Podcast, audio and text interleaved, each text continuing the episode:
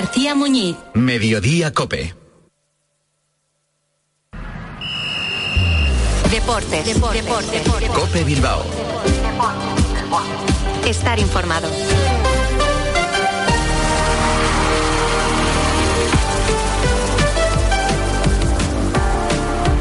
Arracha León, eh, son las 3 y 25 de la tarde, hoy es 13 de noviembre de 2023 y un lunes más abrimos la semana en clave rojiblanca con nuestra tertulia Minuto 91 desde la tienda restaurante BR Bilbao. Les habla y saluda José Ángel Peña Zalvidea en nombre de técnicos y redactores. Antes de analizar en esta sintonía de Cope Bilbao todo lo que rodea al Athletic, le resumimos la actualidad del deporte vizcaíno.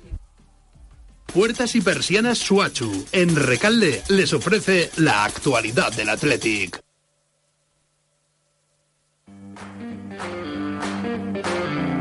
Thank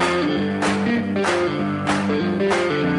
Un eh, conjunto, el rojiblanco, que hoy goza de su tercera jornada consecutiva de descanso en una semana sin competición y con el equipo rojiblanco instalado en puestos europeos. A partir de mañana, vuelta al trabajo en Lezama, sin los cuatro internacionales, Iñaki Williams, Unai Simón, Sancet y Nico Williams. Además, este parón competitivo puede servir para que Yuri y Herrera acaben de completar sus respectivos procesos de recuperación, contusión en el peroné y lesión muscular respectivamente. Y además, eh, como decimos, eh, todo ello teniendo por delante dos semanas de margen, ya que el Athletic no volverá a la competición hasta el lunes 27 de noviembre, cuando visitará al Eurogirona.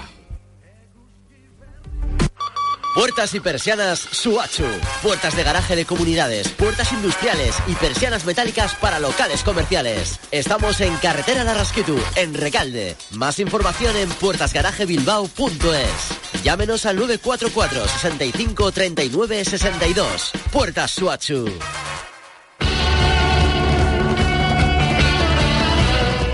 A diferencia del Atlético, la Moravita no tiene ni descanso ni margen. Los azules eh, tienen que dar continuidad al valioso empate rascado en el Molinán y deberán hacerlo el próximo sábado en Lezama ante el Tenerife. El Amore está ya a cinco puntos de la salvación, lleva nueve jornadas sin conocer la victoria y sus números siguen siendo peores eh, con respecto a los de hace dos temporadas cuando acabó descendiendo. En eh, Primera Federación, el Sestao River eh, continúa con su recuperación y ayer logró un meritorio empate en el campo del Lastic, cerrando una magnífica semana con un triunfo liguero también ante el filial del Celta y su clasificación para la segunda ronda de la Copa. El siguiente compromiso de los verdinegros será el domingo en las Llanas ante el Fuenlabrada. Esto será ya en la decimotercera jornada. Por otra parte, el Athletic ha puesto fin a la histórica racha del Baracaldo, que ha estado 49 partidos oficiales sin conocer la derrota. Todo ello después eh, de un año, siete meses y 21 días sin dar su brazo a torcer. El sábado, como digo,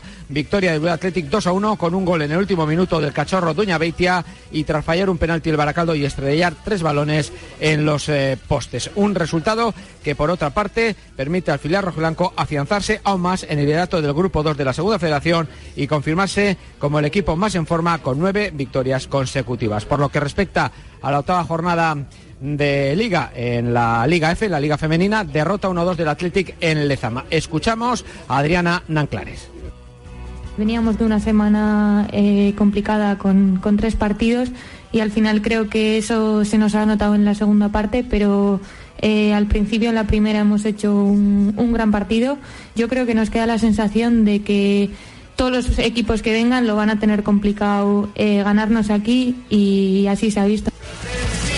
En el mundo de la canasta, los hombres de negro tutean al intocable Real Madrid en un magnífico partido, pese a acabar perdiendo por 84-87 y encadenar su cuarta derrota consecutiva.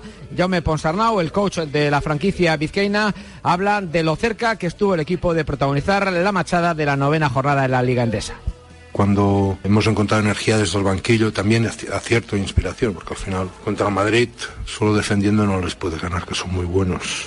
Pues hemos ido encontrando la forma de, de competirles, ¿no? Y al final del partido al tú a tú, uh, nos han metido dos, dos tres brazos en ataques que se habían acabado, que se había acabado su baloncesto, pero no su talento. Y ahí nos han ganado.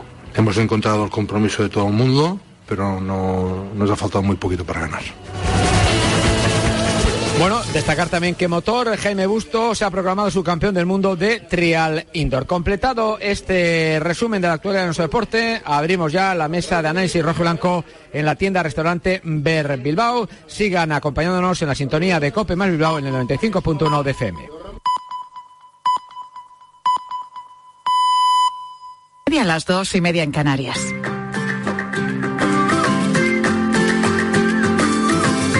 García Muñiz. Mediodía Cope. Estar informado.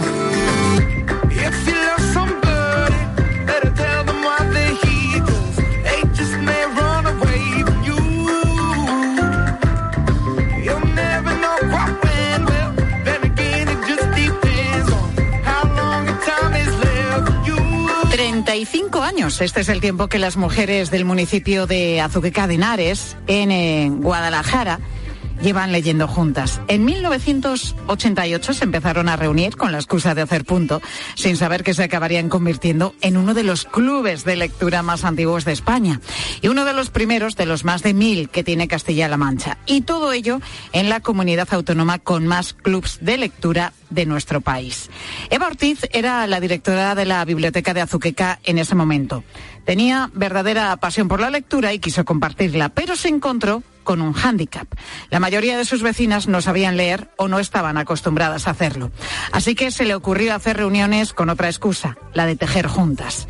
Muchas de esas mujeres siguen yendo a las reuniones a día de hoy. Para ellas el club de lectura fue muy importante.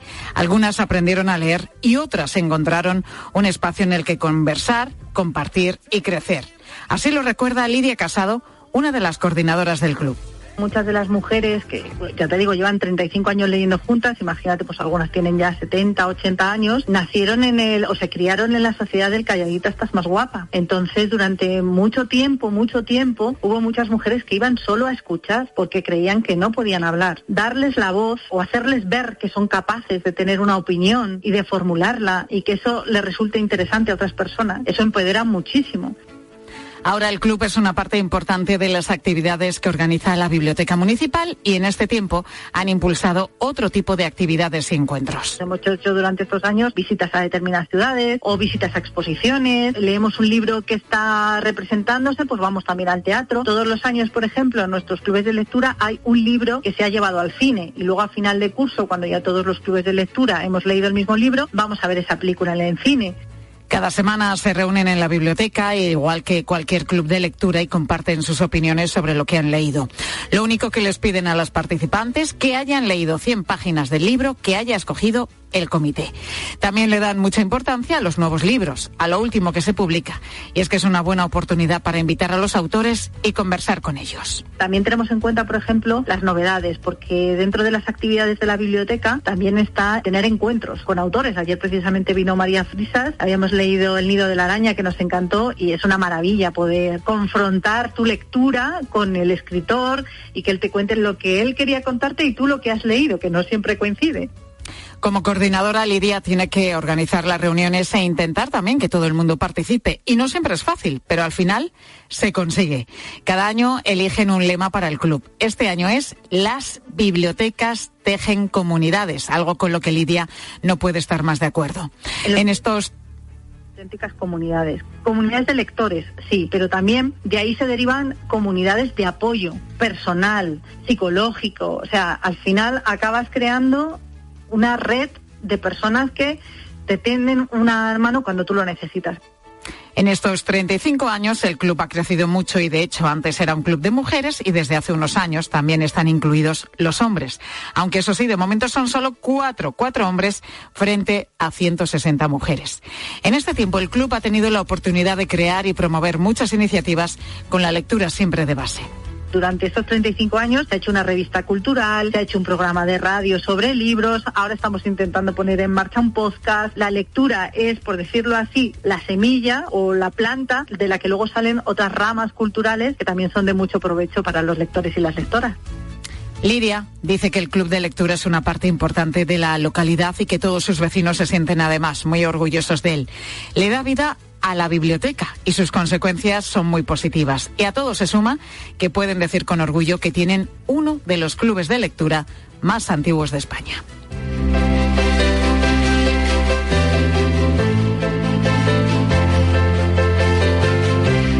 Pilar García Muñiz. Mediodía Cope.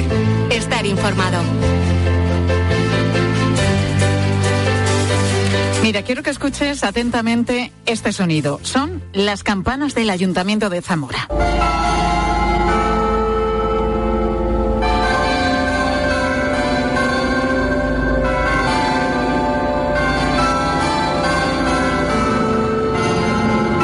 ¿Te suena? ¿Has reconocido la música que tocan estas campanas? Te lo pongo de nuevo.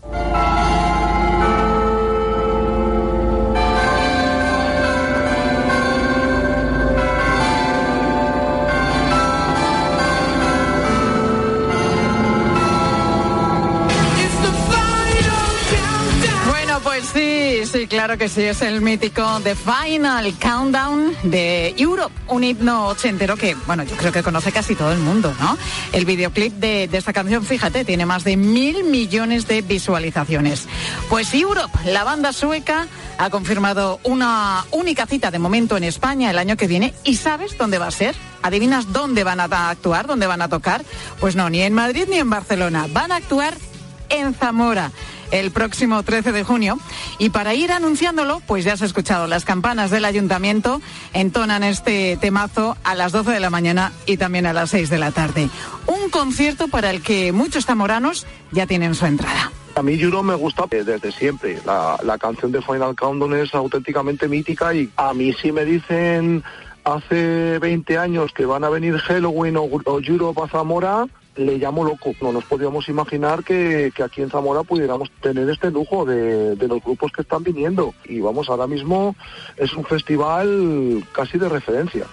Pues nos lo cuenta este zamorano Roberto que está emocionado con que Europe vaya a actuar en su ciudad el año que viene y lo va a hacer dentro del festival Z Life and Rock Fest, que se va a celebrar del 13 al 15 de junio de 2024. El organizador de este festival es Andrés Tiz. Andrés, muy buenas tardes.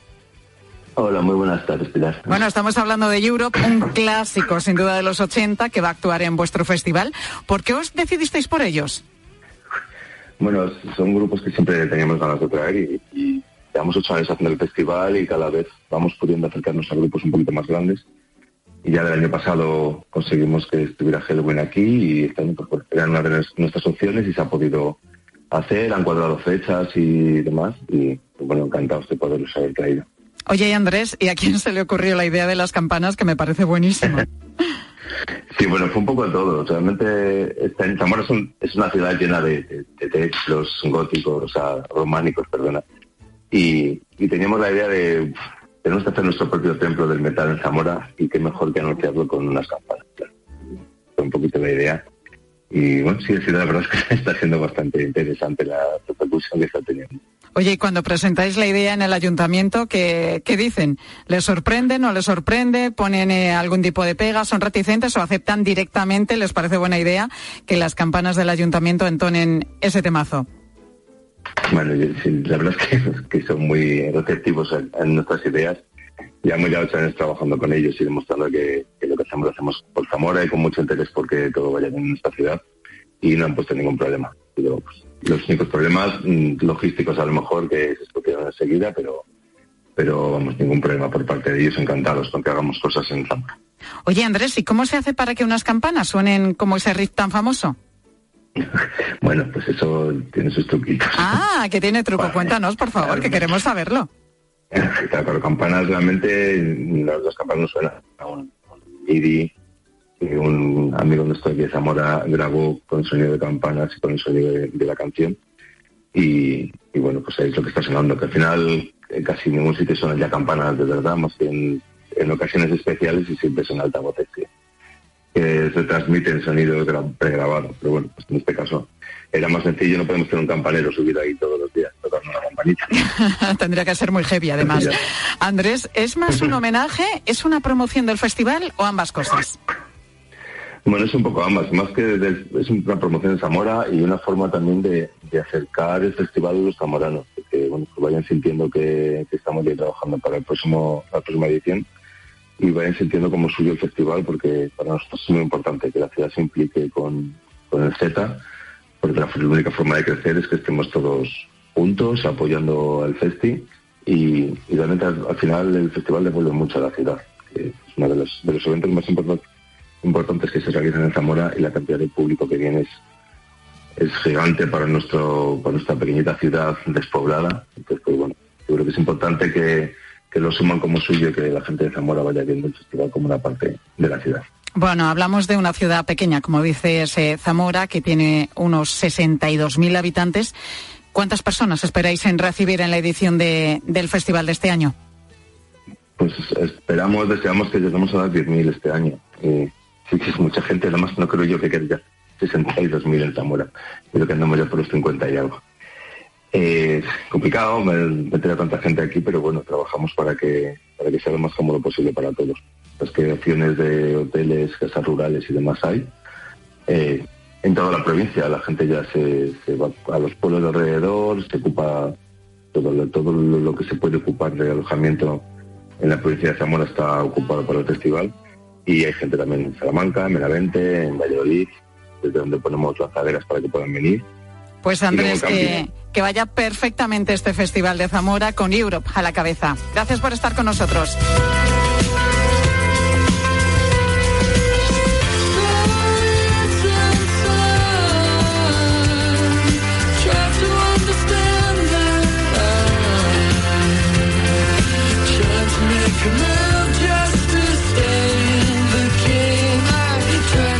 Pues Europe, el grupo sueco que va a estar, como te estamos contando, en Zamora el año que viene. De momento es la única fecha confirmada en nuestro país y mira, han elegido la ciudad de Zamora para actuar y ya ves lo que han hecho en la ciudad, es buenísimo lo de las campanas, ¿verdad? Y seguro que, que más de uno, cuando vaya a ese concierto, va a coger su teléfono móvil y se va a hacer un selfie. ¿Sabías que el selfie cumple 10 años? Y desde entonces yo creo que todos en algún momento hemos sucumbido a la moda de la autofoto. En 2013 nos hicimos los primeros y el boom fue tan potente que el año siguiente, en 2014, pues mira, la Fundeu, la Fundación del Español Urgente, eligió precisamente esta palabra selfie como palabra del año. Famosos, políticos, deportistas, hasta la familia real, ¿eh? Todos en algún momento y en algún lugar nos hemos hecho un selfie como recuerdo, hasta el Papa Francisco. El suyo, de hecho, fue uno de los primeros que dio la vuelta al mundo. Ángel Correas, muy buenas tardes. ¿Qué tal, Pilar? Muy buenas tardes. Eh, bueno, Vamos a recordar Ángel, si te parece, este y otros autorretratos que han hecho historia. Mira, el selfie del que hablabas con el Papa fue el 31 de agosto de 2013, ¿eh? como no en la Basílica de San Pedro. Un grupo de jóvenes le pidieron hacerse pues un selfie con ellos, lo publicaron en Facebook y aquello, te puedes imaginar, bueno, pues saltó a todas las redes sociales del mundo. Fue uno de los primeros selfies, pero a partir de entonces el Papa Francisco se ha hecho unos cuantos más. Meses más tarde, en marzo de 2014, vino el que podría ser el selfie más famoso de la historia. ¿Cómo se hizo, Ángel? O con más famosos de la historia, depende de cómo se mire. También, también, ¿eh? mira, ese, matiz es importante. Bueno, entrega de los premios Oscars en el año 2014. Su presentadora, que era la actriz eh, Ellen DeGeneres, coge un teléfono e invita nada menos que a Jennifer Lawrence, a Brad Pitt, a Angelina Jolie, a Bradley Cooper, Julia Roberts, Meryl Streep, a todo el famoso que había por allí, los invita a hacerse un selfie. Y este era el momento exacto. Meryl, can you take it? I can't get everybody in here. Bueno, la verdad es que estaban ahí los más importantes del momento, ¿eh? Subió la foto a Twitter y ese momento tan divertido de la gala y en 50 minutos había superado ya el millón de retweets. Bueno, casi no cabían en aquella foto. Fíjate que es un selfie. Es buenísima la foto, es muy sí, chula. Sí, ¿eh? todos metiendo cabeza. Bueno, le quitó el puesto a la que era hasta ese momento la foto más retuiteada que había publicado el que era presidente en ese momento de los Estados Unidos, Barack Obama, en 2009. Era después de ganar por segunda vez las elecciones a la presidencia del país y en la imagen eh, abrazaba a su esposa, Michelle Obama había retuiteado 778.000 veces. Pues el selfie de los Oscars, muchísimas más. Ángel, ¿sabes quién ha sido una de las reinas de los selfies a lo largo de estos 10 años? ni idea. Así, voto pronto, Shakira, por ejemplo. No, Shakira no. Kim Kardashian, toda una experta. Solo en Instagram tiene 359 millones de seguidores. Imagínate los likes de sus selfies. Además es una de las más activas a través de las redes sociales. Bueno, pues ella y sus hermanas Kylie y Kendall Jenner consiguieron en 2017 romper el récord del famoso selfie de los Oscar. Las Kardashian publicaron el 1 de mayo en uno de los baños del Museo Metropolitano de Nueva York pues eh, publicaron un selfie con una docena de amigos más y en 24 horas llegaron a los 2 millones y medio de me gusta. Es un selfie que si lo ves, eh, está también es, eh, la foto es muy curiosa. Se metieron hombres y mujeres en el cuarto de baño y, se hacen la foto a través del espejo. no, hacerse la foto, ah, creo.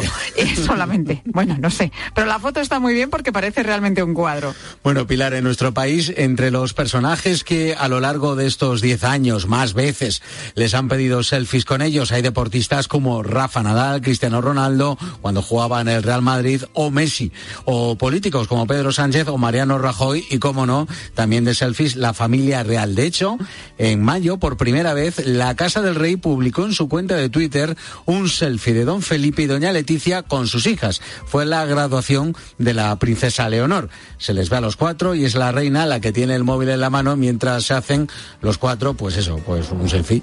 Una foto familiar. Bueno, podríamos estar horas y horas analizando estas fotos porque, como decimos, los selfies en estos 10 años han calado en absolutamente toda la sociedad. Algo que queremos analizar a continuación con Pilar San Pablo, que es doctora en comunicación audiovisual por la Universidad de Valladolid. Pilar, muy buenas tardes. Hola, buenas tardes. Durante años, Pilar, has investigado qué hay detrás del éxito de este formato de fotos. Bueno, aunque resulte complicado resumirlo, ¿dónde crees que está la clave de lo que ha pasado? Pues la clave está que el ser humano siempre se está buscando a sí mismo, ¿no? Y en este tiempo en el que la imagen es preponderante en todos los ámbitos de nuestra sociedad, pues por supuesto a través de las imágenes, ¿no? Es donde nos buscamos. O sea, realmente el selfie, con lo, que buscan los jóvenes al publicar esos selfies, es la aprobación, el like que se conoce generalmente. Claro, estamos mm, hablando de que es una fotografía que uno se hace a sí mismo, pero que la podemos llamar selfie precisamente porque la compartimos en redes sociales. Y desde ahí, evidentemente, lo que estamos buscando es que nos miren, nos vean, existir en el mundo de lo social. Y por eso lo podemos llamar selfie, ¿no? Fotografías que no nos la guardamos para nosotros mismos, sino que las compartimos y esperamos pues aprobación o reconocimiento a través de ellas, claro. Eh, Tú que das clase a jóvenes Pilar de, creo que son de unos 20 años más o menos, ¿no? La edad que tienen. Sí, son estudiantes de grado de publicidad y también de máster. ¿Cómo utilizan los jóvenes, sí, los selfies para comunicarse? Bueno, en realidad el selfie ya es una expresión de mi estado de ánimo, también es una, una manera de, atestiguar dónde he estado, con quién he estado, en qué momento, ¿no? De algún modo es como la constatación, yo estuve aquí, yo conocí a tal persona, estoy teniendo esta experiencia, ¿no? Es una forma también de hacer como una especie de bitácora cotidiana sobre mis actividades, tanto si voy de viaje como si pues tengo cualquier tipo de encuentro o experiencia. Podríamos decir que hoy son las redes sociales nuestros álbumes de fotos, ¿no? Y en ese sentido, el selfie es lo que me permite atestiguar que yo participo de esas experiencias de las que pues estoy dando cuenta y relato, que me inserto dentro de las fotografías que muestran el mundo, ¿no? A mí lo que me llama la atención, Pilar, de todo lo que estás eh, comentando, es el auto, ¿vale? Y voy a explicar a lo que me refiero. Eh, uno se puede hacer una fotografía, no sé, por ejemplo, me viene a la cabeza ahora mismo Cristiano Ronaldo, me lo encuentro por la calle y yo puedo pedir a alguien que me haga esa fotografía y esa fotografía va a salir mucho mejor y también la puedo poner en redes sociales y va a estar bien encuadrada y demás. Sin embargo, ¿por qué eh, los, los jóvenes prefieren directamente hacer ellos esa foto? Bueno, esto fue una evidencia cuando los teléfonos móviles incorporaron esa posibilidad de la cámara retrospectiva en la que se me incluía a mí dentro de lo que yo quería retratar. Por lo tanto, ahí apareció la mano, la extensión, el, el, palo selfie, etcétera. Pero en el estudio que hemos hecho, en este giro visual en el que de alguna manera con el selfie el propio retratante o el fotógrafo o fotógrafa se incluye a sí mismo dentro del contexto, estamos hablando de una perspectiva de giro icónico que ya han estudiado los, los, pues, los estudiosos de la imagen, en el que también se está dando esta evidencia psicológica de que yo como fotógrafo me incluyo en aquello retratado y podrían estarse viendo rasgos de nuestro narcisismo actual, pero también exploramos que hay otros tipos de razones en esto. Sí, es como reafirmar el, yo estuve allí, ¿no? Eh, yo estuve aquí, encima es que hice yo la foto. Exactamente, yo hice la foto, yo estuve allí y de alguna manera también se ha convertido en un lenguaje, ¿no? Pues muletillas que utilizamos en el lenguaje cotidiano y en el lenguaje que se van modernizando, pues también la manera de hacernos selfies y de comunicarnos a través de las fotografías, una imagen vale más que mil palabras, pues es mi manera de contar dónde estoy. Yo creo que transmiten también cercanía, cercanía con la persona con la que te haces eh, esa fotografía y cercanía con las personas que van a ver la fotografía. Efectivamente, y yo creo que se ha convertido en parte más del lenguaje icónico, con un riesgo añadido, ¿no? De la sobreexposición icónica que tenemos en las redes sociales porque bueno, a base de explorar, investigar, hemos llegado al encuentro con esas denuncias que han lanzado algunos mm, médicos y cirujanos plásticos también, cuando se han encontrado masivamente que en los últimos tiempos pues un porcentaje elevado de sus clientes acudían a sus consultas ya no solamente con, un, con una fotografía de alguien o con una imagen de alguien en quien verían algún rasgo, una nariz, unos ojos, una boca, que querrían emular, sino en las suyas propias, ¿no? A esto lo hemos llamado dismorfia de Snapchat porque de alguna manera esos selfies que se tomaban con filtros retocados, ¿no? Que permitían retocar su propia imagen y que después pues portaban a las consultas de cirugía estética para pedirles esa cara ficticia o ideal de sí mismos, ¿no? Es lo que despertó la, alarma entre los cirujanos, los propios cirujanos, que mm, empezaron a identificar que quizá nos estamos encontrando con una especie de epidemia de, falsa, de falta de aceptación de nuestra propia imagen, ¿no? Bueno, eso es lo que tiene el hacer las fotografías eh, digitales, que como las podemos ver, visualizar, pues lo hacemos e inmediatamente todos vamos a mirar si hemos salido bien, si no, pues seguimos repitiendo hasta que salimos bien, ¿no? Es el riesgo, es el riesgo de la fotografía digital y en este caso particular de los selfies, que como decimos cumplen una década. Y hemos hablado de ello con eh, Pilar San Pablo, que es doctora en comunicación audiovisual por la Universidad de Valladolid. Profesora, gracias por estar con nosotros. Gracias a vosotros. Gracias. Pues precisamente sobre esto te preguntamos hoy en mediodía. Si eres de selfies, si te gusta hacerte selfies, si lo subes luego a las redes sociales y qué nos han dicho los oyentes, Correas. Mira, Julia, ella dice que sí, que el selfie sí, pero no sola, acompañada. En mi caso, en caso de que haya mucha gente alrededor, siempre prefiero sacarme un selfie para todo el grupo en vez de que nos saquen una foto grupal de toda la vida.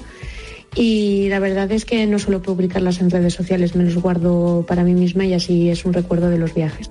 Oye, lo difícil que es cuando tienes que juntar a unos cuantos a hacer el selfie. Y ¿eh? enfocar, y estirar el brazo Claro, es que hay gente que tiene el brazo más largo y le sale mejor. A mí no me salen bien. Debe ser que no lo tengo lo suficientemente largo y me son un desastre mis selfies grupales. Bueno, Valentín nos cuenta las diferencias que hay según con quién se saque el selfie. Sin embargo, en estos tiempos que corren estáis tocando un tema muy complicado, porque es un tema en el que la igualdad no existe. No es lo mismo hacerse un selfie con un grupo de amigos que con un grupo de amigos y amigas. En el primer caso, con una foto más o menos puede valer. En el segundo, se deben tirar unas 67 tomas que serán convenientemente filtradas y eliminadas. Y de ellas, pues más o menos nos podemos quedar con una o ninguna.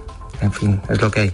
Es así, Valentín. Esto es así. Las mm. mujeres siempre estamos más pendientes de, la foto. Hay ¿eh? de todo, ¿eh? También lo hay, también lo hay, sí, ese hombre coqueto que quiere verse que, pues, oye, que, esté bien en la hay mucho pesado con las fotos. Pero vamos, hay gente que repite, repite y repite. Bueno, María José, desde Granada, dice que ella es de las que las reuniones familiares es ella la que estira el brazo y dice selfie para todos. No es que me guste mucho, porque principalmente soy poco fotogénica. Mm, algunos que otro Normalmente cuando estamos en reunión familiar o de amigos que son como familia y para recuerdo entre nosotros, entre la familia o por enseñar algún sitio para decir, mira cosas más bonitas y mira qué feas salgo yo. Ay, seguro que no es para tanto, María José, pero seguro que también ha repetido alguna foto. Bueno, hay de todo. Ángel Manuel de Córdoba dice que él mantiene las viejas costumbres cuando toca foto de grupo. El Serpi lo habré usado contar con los dedos de la mano. No me llama mucho la atención. Antes de sacarme yo un selfie prefiero decirle a alguien que me saque la foto. Bueno, Pues la vieja eh, usanza, a la vieja usanza, lo que hemos hecho toda la vida y no pasa nada, efectivamente. Bueno, eh, más cosas. Anica de Zaragoza nos cuenta que no es amiga de la cámara de fotos y, por supuesto, ni la del móvil tampoco. Yo no soy muy de selfies porque en un primer plano, ya a mis sesenta y tantos por ahí, me veo fatal. O sea que yo no. Me gusta guardar los recuerdos del viaje o de donde estoy, pero no siempre me gusta salir en todas las fotos. Y Gloria desde Bilbao que dice que se escaquea cuando alguien dice selfie. Yo selfies ni uno, ni uno. Madre mía, cuanto más morritos quiero poner, peor salgo en las fotografías. Eso yo no sé cómo lo hacen, pero vamos, para mí yo un selfie es horroroso. Es algo horrorosa, no soy tan fea. Bueno, Gloria, que no es nada amiga de los selfies. Gracias, Correas. Pilar Cisneros, muy buenas tardes. Hola, Tocaya, ¿qué tal? Buenas tardes. ¿Qué nos vais a contar? Pues imagínate, nos vamos a pasar buena parte de esta tarde de lunes dedicados a explicar y analizar la ley de amnistía que por Sí. fin hemos conocido, pero también será una tarde en la que nos vamos a ocupar de los españoles que están saliendo ya de Gaza, son unos 40, 41 en concreto, y queremos saber cuál es su situación a esta hora de la tarde. Bueno, pues nos lo van a contar a partir de ya mismo los compañeros de la tarde, Cope, Pilar Cisneros y Fernando de Aro. Te dejo con ellos. Hasta mañana.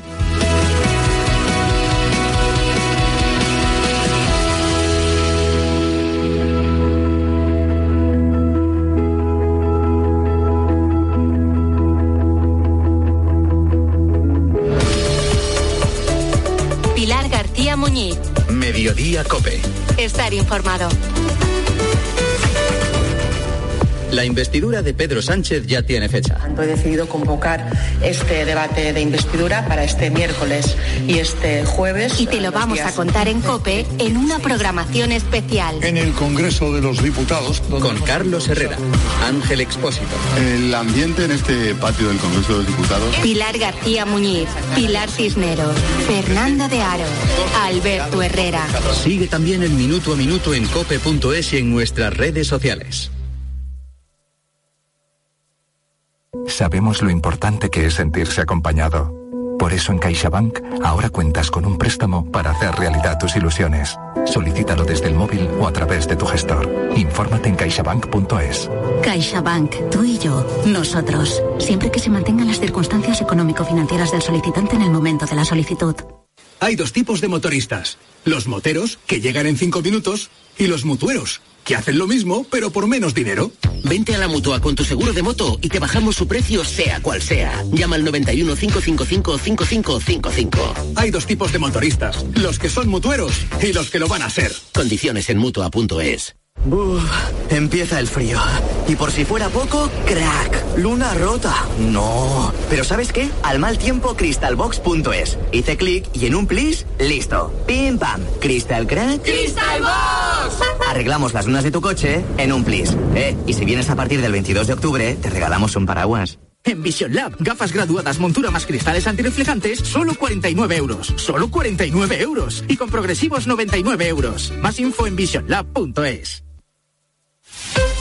Elige tu Cope Bilbao. 97.8 y Cope Más 95.1 FM. Movernos. ¿Cuándo hemos dejado de hacerlo? La tecnología sirve para nunca parar de encontrar nuevos caminos. Descubre lo lejos que puede llevarte aprovechando que vuelven los 10 días Kia del 9 al 20 de noviembre. Kia. Movement that inspires. Ven a Más Motor, concesionario oficial Kia en Erandio, Baracaldo y Durango o visítanos en kia.com.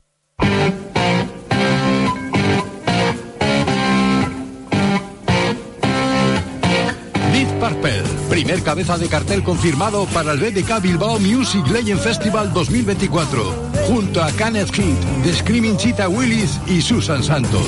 El 14 y 15 de junio, dos días de leyenda en el Bilbao Arena. Bonos ya a la venta a un precio especial de 80 euros en la web oficial del festival, musiclegendsfestival.com.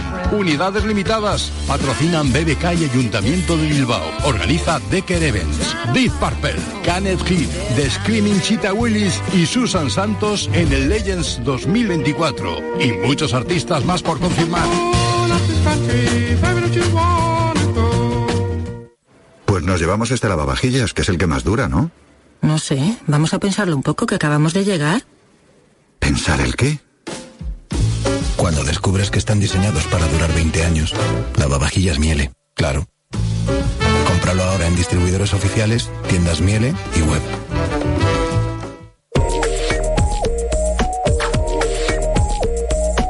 Escucha también este programa en la TDT. Busca Cope Más en tu televisor y disfruta del mejor entretenimiento y la mejor información. Cope Más.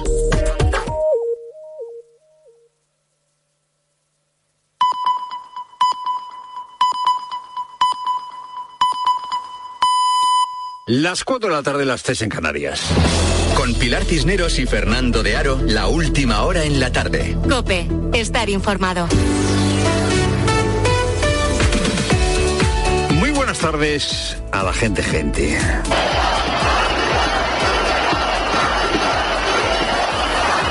Los jueces del Supremo no salen a la calle, pero también han protestado, acaban de protestar en un comunicado por la ley de amnistía y por el acuerdo de Junts con el PSOE. Piden los jueces del Supremo respeto a la división de poderes. Y recuerdan que la actuación de los tribunales se ciñe siempre a la legalidad. Bueno, pues eso es lo que no hace la ley de amnistía, el texto de la ley de amnistía que ya hemos conocido esta mañana. Como bien sabes, decenas de miles de personas se han echado a la calle en muchas ciudades este fin de semana para expresar su rechazo a eh, la amnistía. Pues ya tenemos aquí la amnistía. Los ciudadanos de a pie eh, se han sumado a, a las protestas de todas las asociaciones judiciales, de las organizaciones empresariales, de los abogados del Estado, de los jueces decanos y de un largo, largo, etcétera, de organizaciones que representan a entidades de la sociedad civil, a altos funcionarios, a, eh, bueno, el mundo de la empresa. Pero dice Pachi López que los que han salido a la calle a protestar o los que están emitiendo comunicados recurren a las mentiras. Manifestarse en contra de la amnistía, por supuesto, es absolutamente democrático y legítimo. Lo que no es hacerlo en base a soflamas y mentiras. Pachi, no hables de mentiras, hombre. No mientes la soga en la casa del ahorcado. Pachi no ha distinguido mucho manifestaciones pacíficas, que son la mayoría, de las actuaciones de algunos radicales que ya digo eh, son casos aislados y desde luego eh, no tienen nada que ver con la gente que se ha manifestado esos radicales este fin de semana. Y acabamos viendo cosas como que se atacan las sedes del Partido Socialista, como que se persiguen y se señalan al más puro estilo nazi a los diputados y diputadas del Grupo Socialista. Bueno, pues ya tenemos el texto de la ley de amnistía, como te decía, mal asunto cuando una ley comienza con una frase así. La, la, amnistía está dirigida a excepcionar la aplicación de normas plenamente vigentes. O sea, ya no es solo eh, el contenido, y es que eh, la redacción es horrorosa. La amnistía está dirigida a excepcionar la aplicación de normas plenamente vigentes. A ustedes, señor Casado, se le fugó Puigdemont. Y yo me comprometo hoy y aquí a traerlo de vuelta a España y que rinda cuentas ante la justicia española. Pues eh, no va a ser así, porque Puigdemont puede volver a España, no rendir cuentas ante la justicia tan pronto como la ley quede aprobada. La ley de amnistía deja sin efecto las órdenes de detención de Puigdemont o de Marta Rovira. La ley de amnistía, cuando se apruebe, obligará, obligará a cerrar todas las causas del proceso en un máximo de dos meses. O sea, en dos meses los jueces tienen que cerrar todas las causas abiertas, que todavía hay bastantes. Beneficia a 70, perdón, a 700 independentistas. O sea, la amnistía consiste en que no hay responsabilidad penal, ni administrativa, ni económica, no hay responsabilidad en esos campos para todos aquellos que desde el 1 de enero de 2012 hasta el lunes 13 de noviembre participaron en actos eh, para eh, alcanzar la independencia, para promover referéndum, es decir, a todos los que participaron en el proceso desde, repito, el 1 de enero de 2012 hasta el 13 de noviembre. Hay algunas exclusiones. Hay algunas cosas que se excluyen de la amnistía, por ejemplo, aquellas sentencias firmes de eh, terrorismo. Claro, si la sentencia no es firme, si eh, simplemente se trata de una imputación como la que tiene Carles Puigdemont, pues eso no está eh, sacado de la amnistía.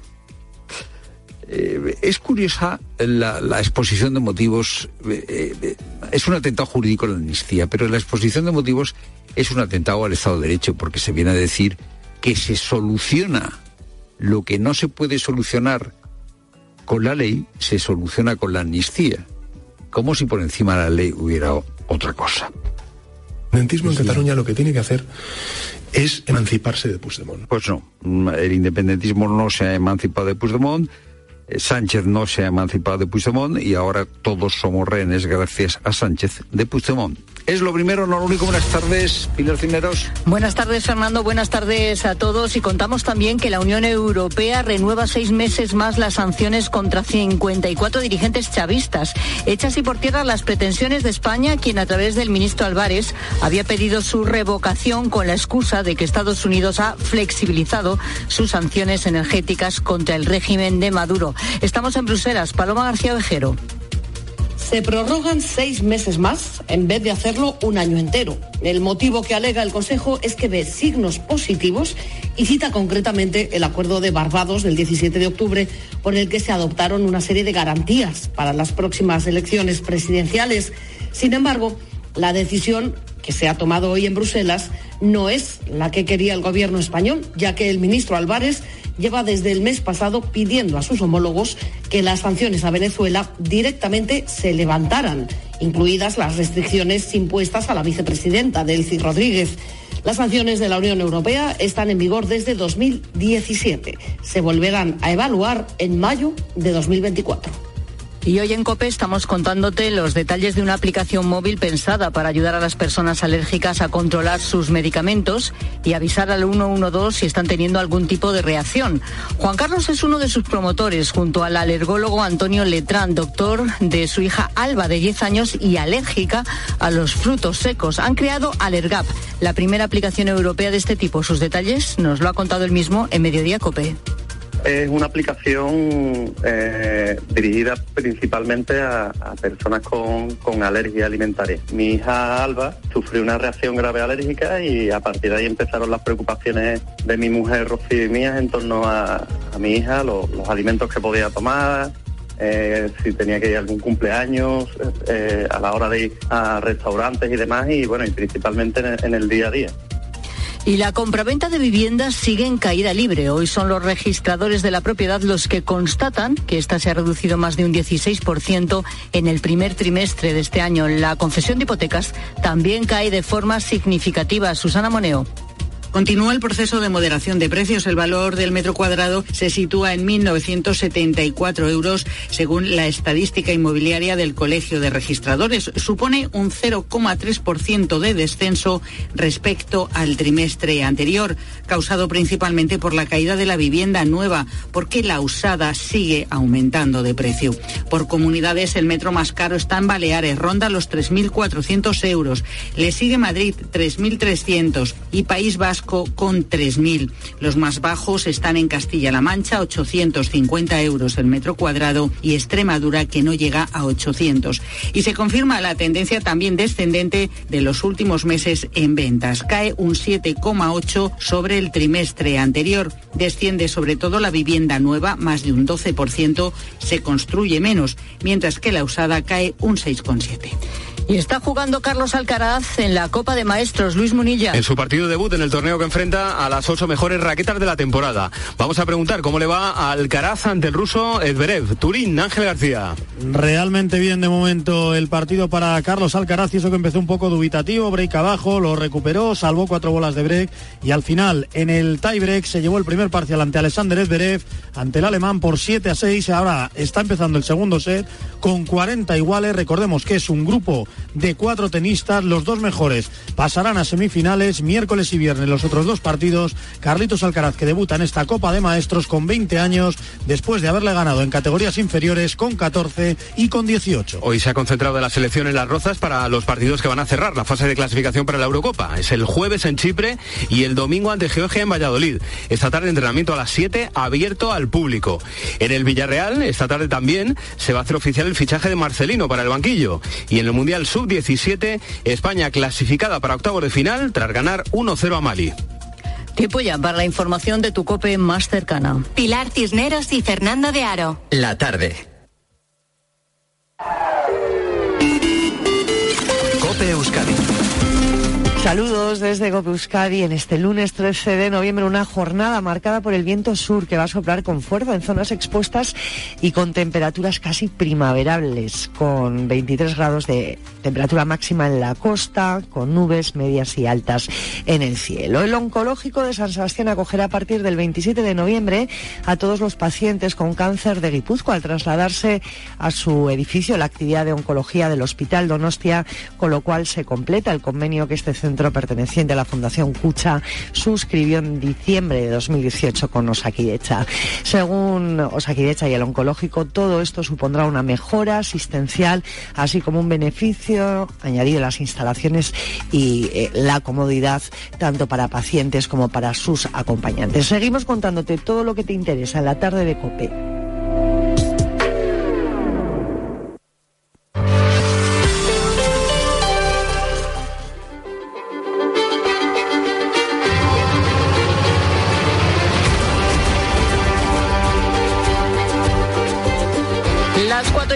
Minutos, una hora menos en las Islas Canarias. Estamos a lunes y es 13 de noviembre. ¿Qué sabemos a esta hora de la tarde que no sabíamos hoy cuando nos levantamos por la mañana? pues que se ha confirmado, como suponíamos, que las fechas para la investidura de Pedro Sánchez son el próximo miércoles y jueves, día 15 y 16 de este mes de noviembre, y así lo ha anunciado, anunciado Francina Armengol esta mañana. ¿Qué más sabemos? Que ya conocemos el texto de la ley de amnistía, aunque a esta hora de la tarde no tenemos todavía noticia de que se haya inscrito ya en el Congreso para empezar su tramitación. ¿Y qué sabemos de la ley de amnistía que hemos conocido?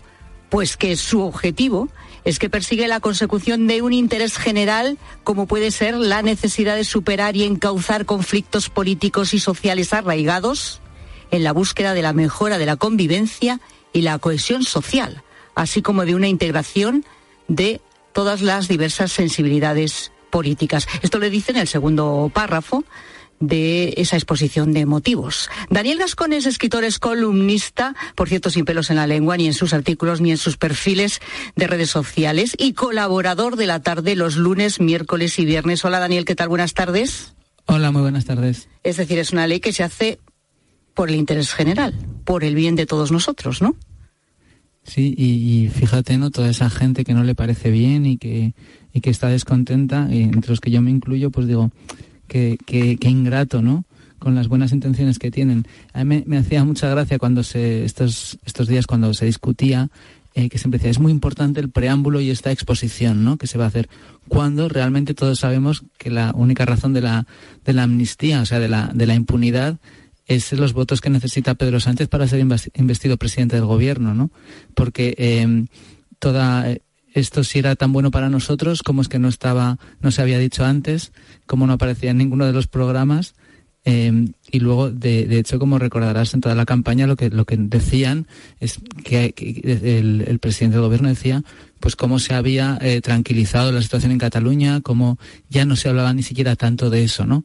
Y de pronto el, problema ha surgido, pero por, por, su, por su necesidad, ¿no? Él decía que era hacer de necesidad virtud, yo creo que es un poco hacer del vicio virtud.